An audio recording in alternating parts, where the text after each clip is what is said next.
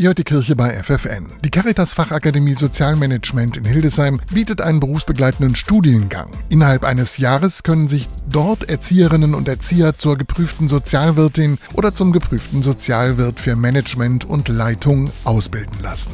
Auch die 39-jährige Jana, Mutter von drei Kindern, hat sich dazu entschieden. Es ist ein berufsbegleitendes Studium, was jeden Freitagabend von 17 bis 21 Uhr und am Samstag von 8.30 Uhr bis 16.30 Uhr stattfindet. Mir war von Anfang an bewusst, dass das eine große Herausforderung werden wird, da natürlich neben dem Vollzeitjob und der Familie noch die schulischen Leistungen anstehen.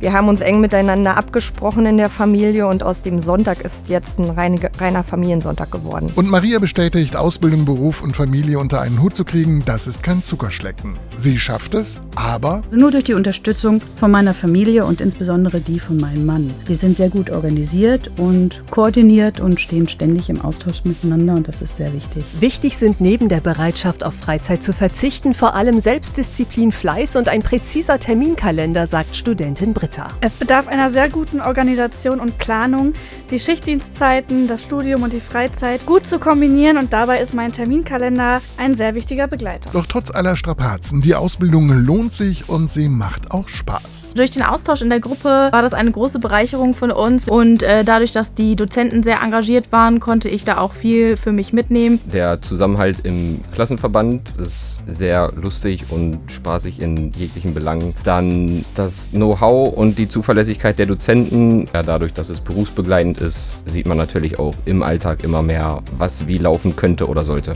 Die Studierenden haben ein gemeinsames Ziel. Sie wollen nach bestandener Abschlussprüfung eine Leitungsfunktion übernehmen. Wie groß ihre Chancen wirklich sind, das verraten wir gleich.